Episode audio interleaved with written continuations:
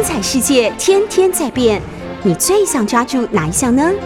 跟着我们不出门也能探索天下事，欢迎收听《世界一把抓》。欢迎收听 News 九八九八新闻台。您现在收听的节目是《世界一把抓》，我是杨度。我们上一集曾经谈到了啊，荷兰从澎湖撤退到台湾，台湾已经有小酒馆，那种场景哈，那种细节非常的有意思。因为我们把历史回归到人性，回归到生活，回归到一种呃食衣住行的各种需求来思考的时候，大历史的叙述就会具有它的这种触感。有的时候。我们看到大历史一个大大的记载，仿佛是哇，整个都是一个结构的结论啊，都是那种抽象性的结论。可是你回到细节，你会看到真实的面貌，原来它是这样发生的。那些抽象的字眼其实是很具体发生的。而荷兰从澎湖撤退到台湾的这个过程，荷兰人经历过一种心路上的各种转折。当然，明朝负责打仗的。南居易，也就是当时的福建巡抚，还有厦门的都督啊谢宏仪，其实他们都经历过许多心理的转折，而这个转折仿佛是明朝命运的启示录。我们这一集就来慢慢讲这个过程，因为通过南居易的故事，我们居然看到明朝是怎么灭亡的。而明朝的整个灭亡是多么可惜，因为整个海洋文明正在张开的时候，他却让自己进入战乱之中，在北方的战乱之中，多么可惜！而所有的征兆，你都可以在澎湖这个小小的地方，在台湾这个小小地方，在荷兰和福建巡抚南居易交涉的过程中，看到他的各种迹象。看历史要看长远的，但是我们如果从细节里面看到它结构性的问题的时候，你就会看到历史可能的发展。有的时候啊，有的时候我自己作为一个研究者，会看到当代的某一些征兆，那种结构性的败坏啊，结构性的腐烂或者结构性的弊病的时候，你会发现它好像是一种一种历史在走向败坏的开端，这样。因此你会更担心，可是你又很难。明说说它怎么会是这样子？可是从历史我们却得到这样的一种启示。那我们今天就来讲明朝的启示录。哈，好，我们上次谈到说，荷兰退到台湾的时候，他要建城堡，他泥土跟石块都不够，要建热兰遮城，泥土也不够，他要建立一个更大的城堡，而且他的土地更大嘛，所以他要建立一个城堡。那城堡之外还要建立一个商馆，商馆就是其他地方来这里要交易的人，就可以在这个商馆里面跟他们直接交易了。而那个时候，台湾可是还没有大的商馆，正如同我们在荷兰留下来的那个嗯版画里面，我有一本那个七世纪的荷兰人版画，他们当时街道里面很多都是什么，都是由平埔族所盖起来的房子啊，用木头建造，然后叠起来一个，从地上浮起来一个像地板似的，然后高起来之后再建上房子。可是具体的那种大的商馆。或者像荷兰式的那种商馆是不存在的，所以他们要重新建一个商馆。那就这样子呢，他们就只好到王港那边一些汉人居住的生活区啊那一带去买砖头。因此，宋克跟巴达维亚报告说，我们正在忙着建造一座城堡，以因应秦氏的需要。这个城堡周围大致都用木板围起来了，只有东南边还没有围起来。在那里，我们计划要建造一个砌砖的房屋，因为。总爷就是于志高的帮忙哈，我们已经取得一万四千个红色砖头，以后还会收到大批的这种砖头。我们也已经从王港取得一批砖头和石灰，这几天还会从那里收到更多。等砖头、石灰都收齐了，也有了适用的工人以后，我们很想把这个城堡的四周围都用砖头和石灰建造起来，这样我们就可以固守此地，不许离弃。换言之，换言之，宋克其实准备建一个更稳固的堡垒，在这里常住了。而可以想见的哈，荷兰之前大元王港本来就有很多中国渔民商人在这里居住，所以才会有所谓的这种建的砖块。而这些商人，我以前讲过嘛，哈，他们必须趁着季节风起的时候，起北风的时候，你才能够南下；南风的时候才能够北上。所以他会在一个地方住了一段时间，而他们买来的这些货物要送上船，一定是船到了不久，然后整批送上去的。所以他们就会建立一些仓库、一些住房，然后有一些生活的用品等等，就开始聚集在这里了。所以。有一些商人也在台湾常住下来，作为买卖集货的这些长期的经商者啊，所以整个来讲，其实台湾慢慢大园这里慢慢形成一个市集。当然，烧砖块这是一个一个特别的技术啊。可是坦白讲，福建漳州那边本来就有烧瓷器的一个传统。以前哈，在福建漳州这里，原来有一个叫平和的地方哈，它本来是一个作乱的。一个就是江西和广东和福建交界的地带，后来因为它是一群各省都不管的这些叛乱的或者穷人或者流民聚集的地方，所以就变成一块叛乱的无法管理的地方。三个省的官方都不愿意管，最后明朝皇帝就是这里作乱下去不是办法，就派了王阳明来来这里平复了叛乱之后，王阳明做了一件非常了不起的事情。王阳明不只是一个哲学家，还是一个非常好的治理家。他从江西景德镇引进了会烧瓷器的工匠，试着教当地的人建立这种工匠的这些烧砖、烧这些瓷器的窑，然后教他们怎么做这些窑，也就是在经济上建立起他们的技术，让他们可以生存下来。第二个呢，王阳明在这里建庙。让人们心中有信仰、有寄托，有信仰就有一个价值观，有一个价值观就不至于做太多的坏事情，去烧杀掳掠。当然，他也派了人从这个庙出发，开始进行地方的教育。他设了这个地方，把这个三个地方的交界就叫平和。而平和这里，乃至于福建的许多地方，本来都有一些烧瓷器的传统，啊，烧瓷器的传统。后来啊。后来在嗯日本人的研究里面，日本人在二十世纪后期，他们已经遗忘说最早期传到日本去的瓷器，它的名字叫克拉克斯。他们但是他们已经遗忘这个克拉克斯是从哪里来的。记载里面只是说这些瓷器是用欧洲式的克拉克大船载过来的。那些克拉克瓷呢，上面抄着青色的花。瓷器非常的精美，是中国才特有，就是明朝那个时期，十六、十七世纪所特有的这个瓷器。可它来源已经已经失去追踪的踪迹了。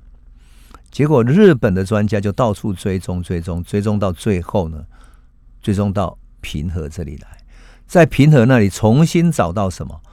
找到那些因为明朝晚期发生战乱，然后因为外贸的瓷器都已经。无法运作了，就是没有办法运作的这些窑呢，就关闭了。关闭之后就盖起来了，就关了。结果日本人就重新把那些已经封闭掉的窑重新打开，然后找到封闭窑里面留在封存在时间里的那些瓷器，和日本他们在寻找中的克拉克斯是一模一样的。所以日本的专家就说，这些克拉克斯原来来自于这么一个地方，来自于这么一个地方。这个叫克拉克斯，而王阳明是多么厉害！王阳明不只是一个哲学家，为了扶持这个地方，而引进了景德镇的瓷器，而景德镇的瓷器后来又振兴了地方经济，甚至于让他们的瓷器可以行销到全世界去，多么棒的一个一个一个哲学家，一个一个官员啊，一个学者，这是王阳明。因此，我对王阳明有特别的感情，不仅仅是说，呃，比如说有一些很厉害的呃政治人物啊，或者日本人很崇拜他，崇拜王阳明的知行合一等等的，而是王阳明有理念，也有实践力，也有决断力，他真是很了不起的哈！而且他从老百姓出发，很具体的做实业，扶持了这个地方，所以。福建这个地方如果都有烧瓷器的这个传统，那烧砖块可只是一个更初级的技术而已。所以这个技术要到台湾来，然后烧砖块给必须要用的人来来用，那其实一点困难都没有。所以王港那里有很多砖窑厂来供应荷兰人的需要，卖给他们刚刚好而已。可是更重要的是什么？在荷兰的记载里面呢，当时哈，当时的大元王港这边还有许许多多的从福建过来的渔船。那这个渔船呢，荷兰人记载里面是这样写的哈。我把这个原文复述一下，这很有趣。他说，送客的报告里面这样写，他说，现在此地约有一百艘中国人的渔船来捕鱼。这些渔船在很多中国人来到此地，进入内地收购鹿脯和鹿皮，就是鹿肉跟鹿皮哈，要运回中国。我们在此地一切都安顿好以后，从这个市可以。获得一些利益来贴补公司沉重的开支跟负担。据中国人的假币丹说，就是李诞说：“哈，我们如果进行此事，嘟嘟不会反对。不过，我们想要执行此事，为时还尚早。为什么？因为他想要收一些税，收这些好处的话，来补充公司的一些开支。那么，他不就是要进行一种殖民地式的统治吗？啊，所以。”这个是有困难的，因为他才刚刚到达而已，而多少人会来来去去呢？他也不知道。可是从这个讲法里面，你会看到他不只是来开港，而开始想要进行像殖民地统治似的要抽税了。这个很典型，就是一个东印度公司作为一个跨国公司去发展，想要去去从一个地方获得利益，这才是最重要的考虑。就这样子开始了。那么，当然这种殖民地的这种。心态哈，可能跟送客他本身是一个律师有关系嘛哈，但是呢，为了让东印度公司获利啊，他可以寻找到在哪里呢？在土地、生产物质、野生动物、贸易往来等等等等，这个都是想要做的。当然，海上打劫是最获利最快的，而且荷兰的国家政策就是要打击西班牙人。我们讲过了，荷兰正要从西班牙独立出来嘛哈，所以。他就马上想要进行说，既然安顿下来了，可不可以去继续去马尼拉去打劫西班牙人？所以他到大元不久，就按照李旦给他的指引说，他有一个合伙人叫严思齐啊，是一个海上很厉害的人哈，海上的大将，你可以去找他。所以他就找了严思齐。他首先找严思琪做什么事呢？他请严思琪派中国式的帆船到澎湖去，去取回。从日本寄过来，要寄给送客这边的信件跟物资。那为什么日本会把物资送到澎湖去呢？这个很有趣，因为那个时候台湾的，特别是大园这边的海边哈，海岸边还是比较浅的，它还没有疏浚开来，就是底下还有很多沙，所以呢。很多荷兰的大船，特别大的、吃水很深的那种大船呢，还没有办法在台湾靠岸，所以他们就会靠到澎湖去。靠到澎湖去之后，再从台湾派船去澎湖取信件或者取一些物资运回来。因此，台湾的这个长官送客哈，在一六二五年后来呢，他曾经去澎湖取东西的时候，在回来的过程中，结果。他就在台湾要靠岸的时候，可能碰到台风或者什么样的巨浪，从大船要换到小船的时候，他的小船才能够靠港这边哈。结果那个小船居然翻覆了，翻覆之后他身体受重伤，过了几天之后就死掉了。所以宋克其实在台湾待的时间并不长哈，他真正的做官的这个时间不长，很快就就因为去澎湖然后回来的过程中就死掉了。可是这个时候他还是充满野心的一个人哈。送客充满野心的人，他很快发现说什么呢？说严思齐有七八百个人马，而且手下呢都是擅长海上冒险的这些船员、战士、海盗啊。他们已经在王港那边建立他们自己的寨子了嘛，准备做长期耕耘。可是如果不跟他们合作起来，就太可惜了。所以他就发出了邀约，他就给巴达维亚报告说什么呢？他说：“我们准备邀请这个中国人贾碧丹的合伙人严思琪。”他手下的容客船跟我们一起去马尼拉为公司工作，而这个贾碧丹、李丹跟严思琪看起来也愿意跟我们一起合作，所以我们准备一起出发。的确是这样子，因为严思琪随后就派了谁？派了他的手下郑芝龙带了几条船的船队，跟着送客的船队一起去马尼拉抢劫了。而他们在海上行劫的方式。完全就是依照荷兰对于西班牙人的打击是逮到人之后，把人抓了当奴隶，把货都抢了。那船能够用就拿来用，不能用的话就把它烧掉了。所以这是一种劫掠。可是问题就在于，郑芝龙可不是这样的人！郑芝龙不是这样的人。郑芝龙常常要面对的是中国的从福建出来的船，自己的语言相通，情感相通，他怎么下得了手呢？所以郑芝龙开始了他的另外一个做法，什么做法？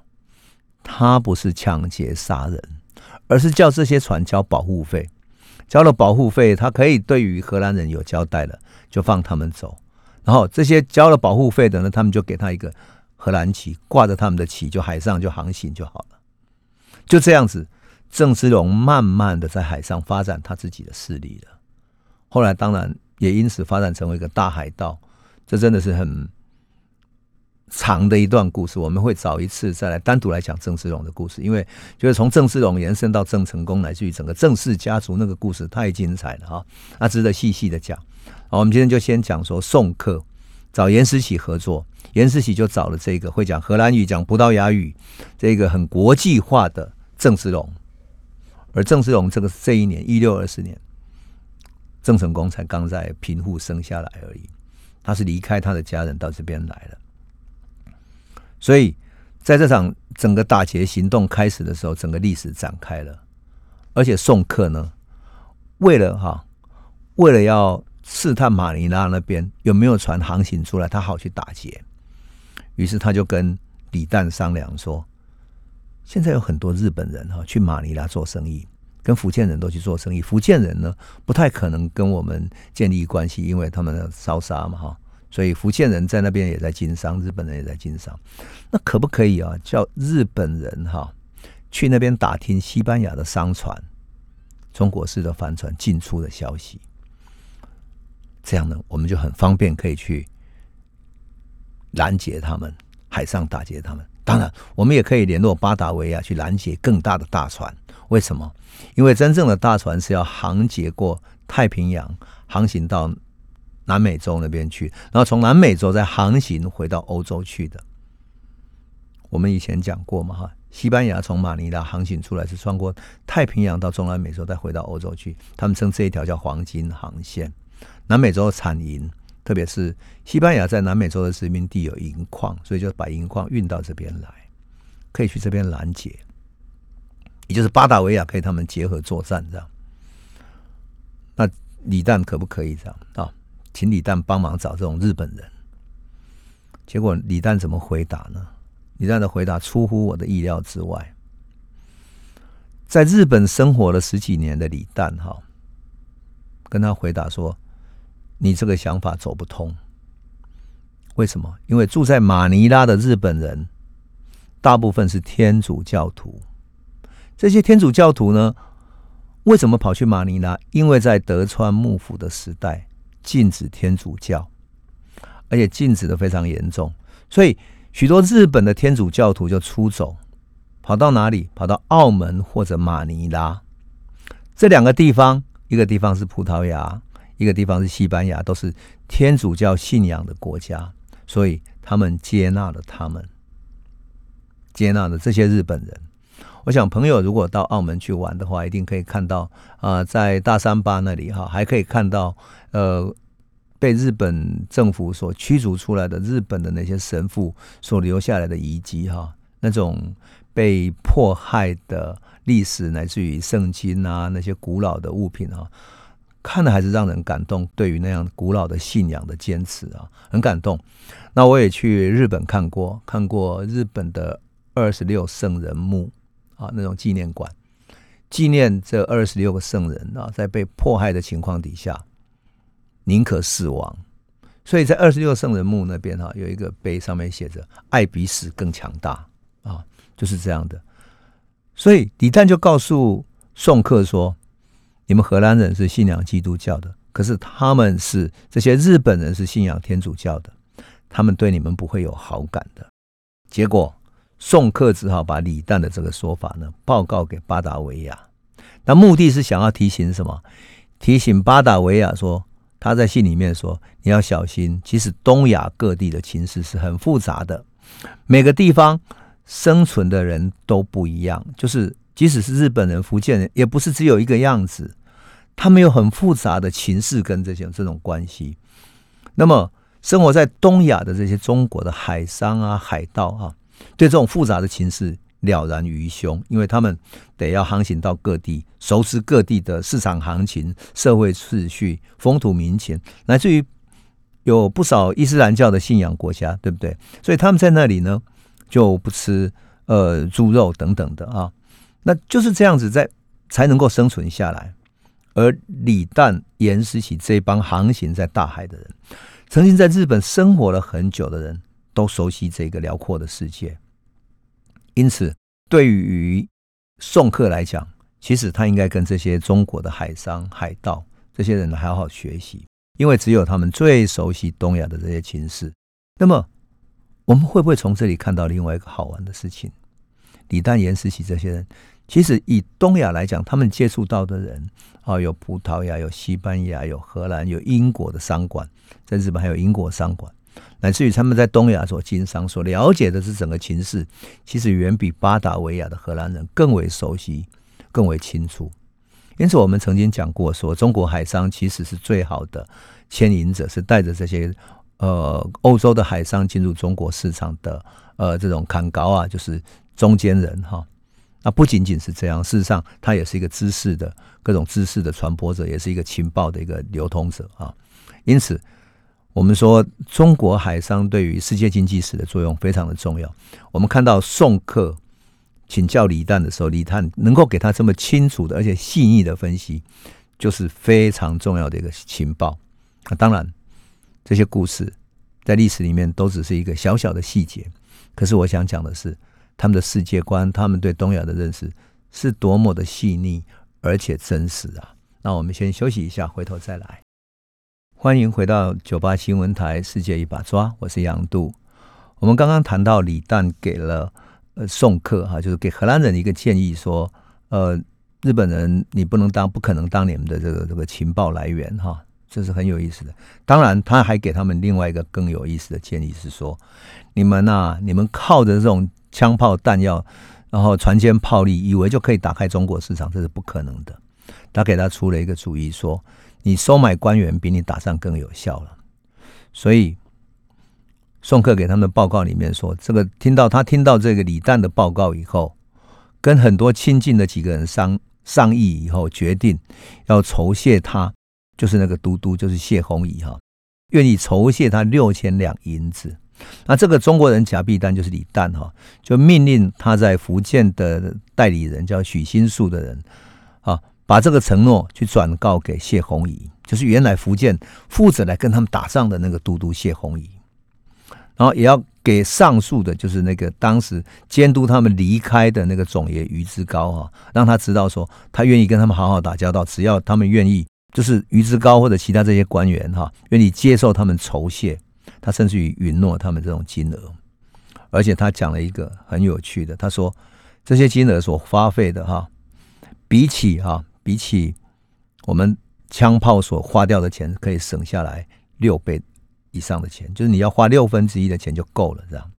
后来在荷兰的东印度公司里面留下了这些记载，不晓得真的假的？为什么？因为他反正东印度公司花掉的钱，就像一个分公司花了钱去送红包等等，他总是要写报告嘛。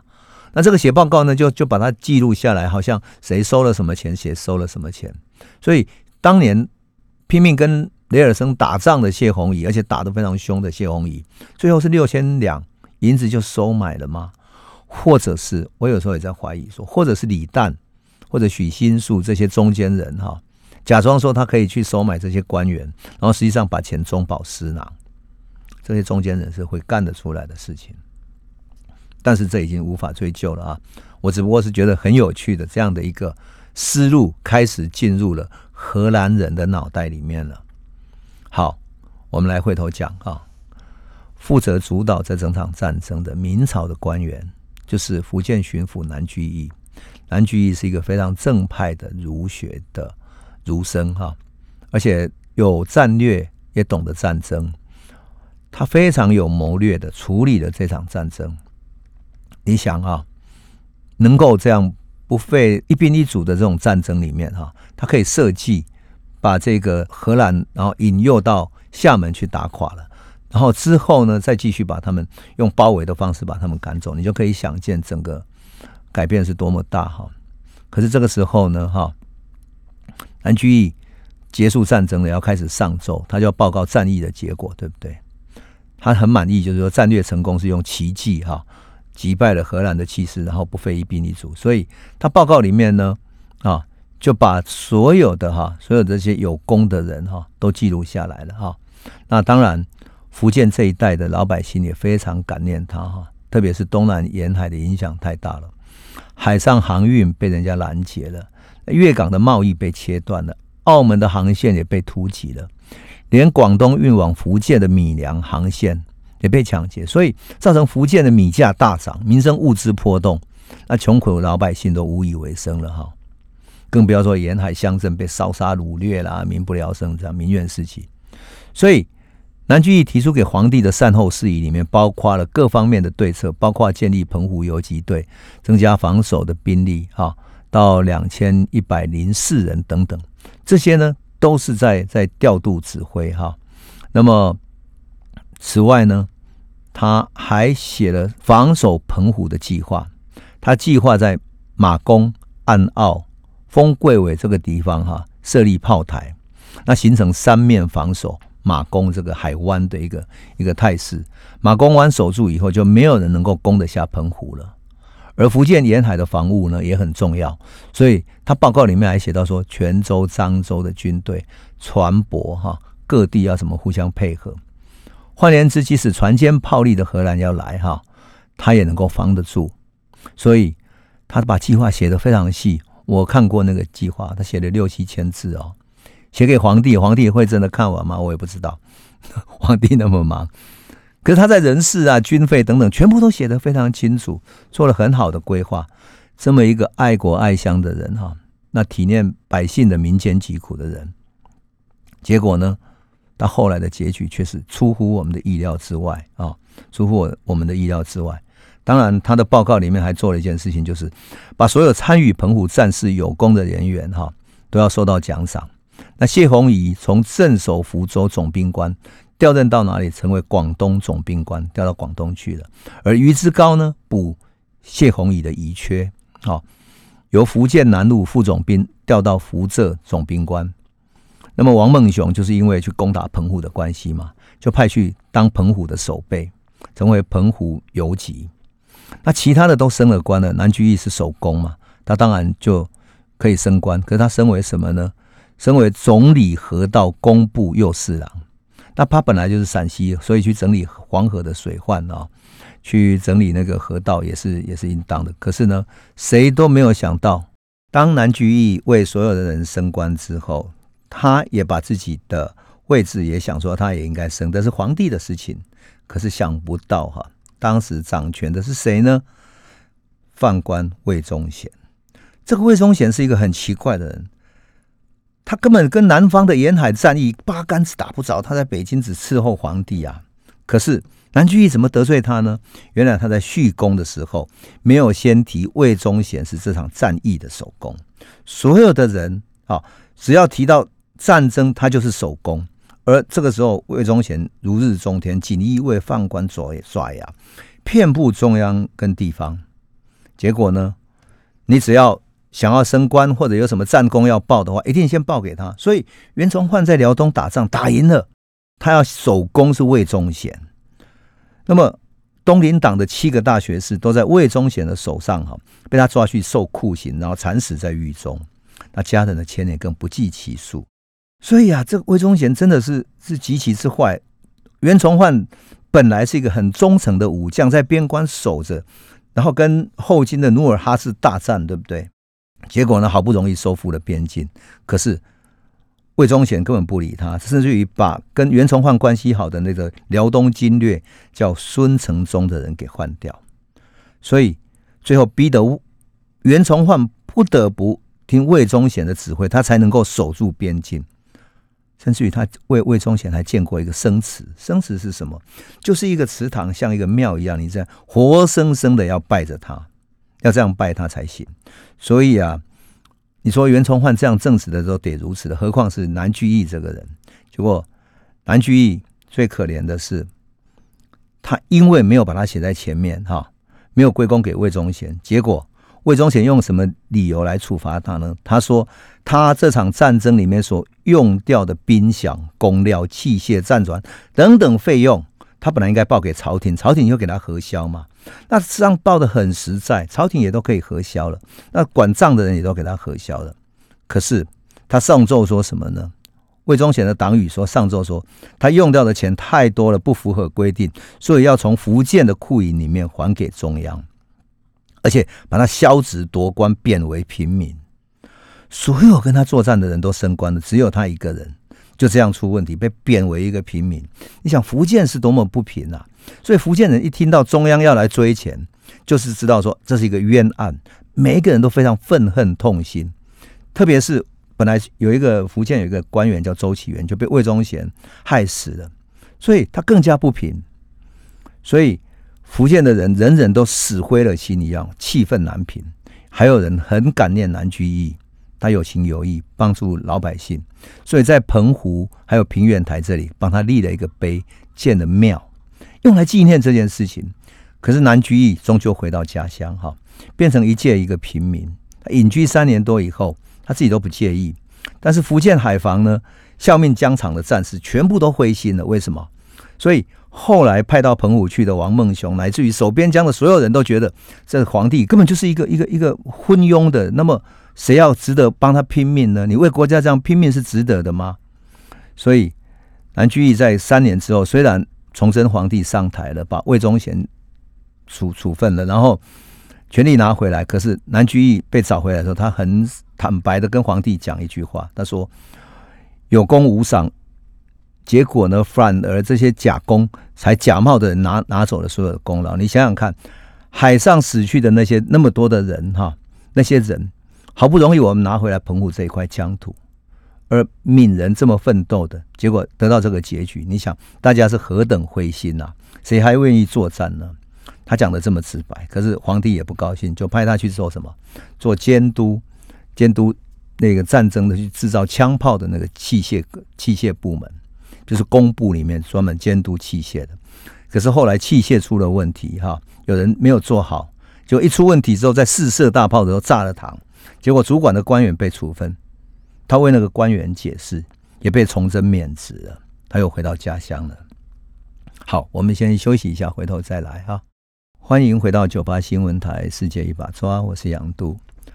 我们刚刚讲到南居一哈，最后回到了家乡。可是这时候北方已经是流寇四起了，流寇李自成哈攻到他的家乡去，甚至于在北方把他抓起来了哈。那南居易呢？事实上，他是一个非常好的人。在李自成作乱的时候，他曾经上书给崇祯皇帝，希望免除家乡的这些呃要抽税啊等等的。好不容易把地方保存下来，可是终究没有用，其他官员还是来要钱。结果家乡的人就被迫之后，很多人就不愿意再再为国家卖命。事实上，国家也没有钱给这些士兵薪水了。就干脆变成流寇，所以李自成的流寇里面，很大部分都是穷人的百姓生存不下来的。结果南居易哈后来被李自成流寇集团在攻占渭南的时候把他抓了，跟他的堂属叫南气仲的整个家族一起俘虏了。李自成流寇还逼迫他要从百姓身上拿出一百万担的粮食来，他抗拒不从。他不愿意遵从，结果就被炮落，就是用火这样子一直烧炮落，他们最后绝食而死。很可惜的就是这样子。那么最可惜的是什么呢？事实上，中国南方有这么强大的一个实力，可是最后李自成攻入北京的时候，崇祯皇帝在此之前就有人劝他赶快迁都到南京，因为南南方还有很多海洋的实力，这些官员跟经济实力，特别是南方的繁荣贸易跟经济实力，其实可以。用这些工商业作为基础，哈，然后来把国力培养起来，重新再打回去，然后跟北方的大清一搏，还有这个机会的。何况丝绸、瓷器、茶叶、棉织品等等，这些整个国际贸易产业已经发达起来了。如果用南方这么雄厚的经济基础，这种刚刚崛起的资本主义萌芽的这种社会，去跟北方的游牧民族对抗，事实上还是有机会的。也就是用海洋文明跟北方的陆地文明作为一个对决。可惜的就是他根本没有想到，而且他的朝臣里面啊，分成两派，一派是在北方原来都有土地的，在北京也有地产、拥有资产的人，这些人就劝他不要走，而且甚至说，甚至于诬赖了那些劝他。流亡到南方去的人是是亡国奴，是一个卖国的，所以就这样子，崇祯没有走，在这种争论里面下不了决断，最后死在北京了。他一直怪人家误了他，可是我觉得这个就是非常可惜的地方。如果他早一点到南方，他后面还有郑芝龙啊等等这些人，乃至于更多的海洋的雄厚基础来来支撑他，或许整个大历史会改变了。当然，最后我们还是要讲到一个。王孟雄最后讲到澎湖哈，那澎湖最可惜的地方在哪里呢？王孟雄作为当时征讨澎湖的对抗荷兰人的大将啊，他被提升为这一个澎湖的守备哈，他要负责守卫澎湖。可是他看到南居易被朝廷这样对待之后，他也灰心了啊。他被削职夺官的这个四年之内哈。郑芝龙发展壮大了，也就是一六二四年到一六二八年之间，南居易夺官之后呢，郑芝龙就在海上发展壮大，变成拥有四百多条船、六七万人的一个大集团了。他在台湾、泉州、厦门一带都拥有他的基地。而雷尔森呢，当然后来就就离开哈，离开后来我们讲过死在海上哈。那么王梦雄他统领了澎湖之后。他完全变了一个个性。原来在泉州府志里面说，他生有义子哈，虎头豹夷，勇敢多奇策，力能提石八百斤，射则命中哈，曾有成功反击海盗的大记录的。结果他把荷兰人赶跑之后，看到这样的一个结论，他居然完全改变了性格。好，他不仅不防守海盗，甚至于跟海盗勾结起来。原来民政府拨下来五百两白银是要给士兵使用的，然后叫他，结果呢，他叫士兵驻守的士兵去海边采石头回来筑城，可是把筑城的钱呢自己私吞了，而且很多时候是不不给士兵这些食物等等，所以他的士兵怨声载道，就这样子，他甚至于跟郑芝龙结合起来。我有时候在想说哈，当他看到郑芝龙在海上可以发展起来的时候，而他的官方。他的皇帝却是那么不讲情义、听信宦官，你想他会愿意听信谁的呢？所以啊，有一次郑芝龙在厦门被官方追缴的时候，逃得没有东西吃了，他还派船送去了一头牛跟大米，帮了郑芝龙的忙。那郑芝龙回报他什么？回报他一些奇难项目、很珍贵的各种礼物。两个人甚至结拜当兄弟。那郑芝龙出手很大方，送他两千两白银啊。然后请他用澎湖的设备帮忙做什么？做兵器弹药。啊，这什么意思呢？这个意思就是一个官兵居然帮海盗做弹药，就这样子。王孟雄在澎湖成为海上一霸，哈，跟这些海盗进进出出的人哈，包括后来的荷兰人到台湾之后。荷兰因为台湾的这个海岸，它大船没有办法进来，所以很多荷兰的大船靠在澎湖，然后台湾再派船过去接运那些物资过来。结果王孟雄也从这里面得到很多好处。所以上位的王孟雄是这样子，他的副手叶大金有样学样啊，所以也跟荷兰人结合，跟日本结合等等的，就这样子，整个是一个变成一个大的利益集团。这个不是说一个单一的个案，而是上下结合的一个共犯结构了。王孟雄、叶大金等等这些在澎湖当主官的人哈，都这样子干，所以他们的手下当然有样学样，做起生意来。可是这个王孟雄哈，多么可惜，对不对？力提八百斤的英勇的形象，差太远了。如果说哈，如果说不是崇祯皇帝这样对待南居易的话。如果南居易不是受到魏忠贤打压，福建人民不会这么灰心丧志的话，或许历史不会是这样演进的。可是历史就这样子，一个使人灰心丧志的皇帝，会带动出什么样的结果？这真的是真的是一个非常典型的案例哈。有时候我看到这一段的时候，免不了会想说，很多领导者也许他会私心自用，用自己的人，而这些人也确实很会讨好他，帮他挣各种利益，找各种好处等等的。可是明朝国运一至于此，已经不是一个官僚贪腐的问题，而是整个国家价值的崩溃。那明朝的国运大概这个时候已经非常危险了，非常危险了。那么，整个在荷兰进驻澎湖的事件里面，我们在看到什么？因为我们现在已经讲到差不多是荷兰的这个事件已经到达结尾了哈。那么我们会看到明朝事实上还是有很多很好的官员，也很厉害。可是问题就在于明朝的中央发生了问题，他任用了魏忠贤这样的犯官。那么我们在讲这段历史里面，如果我们还记忆没有远的话，万历皇帝就开始了。万历皇帝曾经使用了谁？使用了一个高彩。高彩这个犯官被当成税吏啊，然后去地方上抽税，要开银矿，干了很多坏事。我记得印象最深刻的是。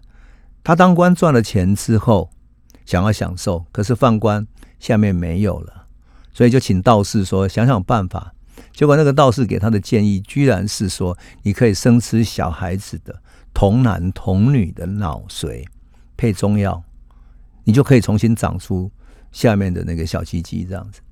那结果他居然相信，所以派他的很多手下到乡下去，去抓那些童男童女。他的房舍后面。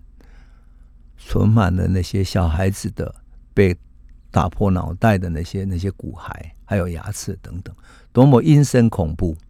而这个人居然是皇帝所使用的。你想，福建人是多么痛恨皇帝旁边的这些饭官啊！那么，如果不是高才这样贪污的话，也不会有商人想要把荷兰人引进到澎湖，所以荷兰人就不会来到澎湖。恰恰是这些觉得说，这些海商觉得说。高才好收买，所以就引进来了，结果就造成这样的后果。荷兰来了之后，一六零四年来了，一六二二年再来，于是就有后来的荷兰人到台湾。整个历史的仿佛是一环扣一环，可是这样的一种从中央腐烂下来的一个一个制度性的问题，一个结构性的问题，皇帝有警觉吗？没有，没有。那很多知识分子都知道了。那可惜就是他们也没有办法阻止，所以南居易最后死在流寇的手中，而在澎湖这边的官员最后跟郑芝龙他们结合，所以啊，我看到郑芝龙后来的崛起，我在想他已经带了很多福建人的这种地方的怨气，他们觉得与其听你中央的，不如我们地方上自救。那与其听你中央的官员，你也派不了人来保护我们，我们不如跟。海商、海盗这些郑芝龙结合，或许他更能保护我们，更能够对抗澎湖，乃至于他如果好好做生意，也能够对地方经济带来帮助。因此，郑芝龙的崛起、郑氏家族的崛起，跟这样整个大历史是有关系的。换言之，这整个大历史是一环扣一环，扣到最后决定了台湾的命运，决定了台湾的命运。而这些故事呢，其实慢慢细说下来，呃，也有。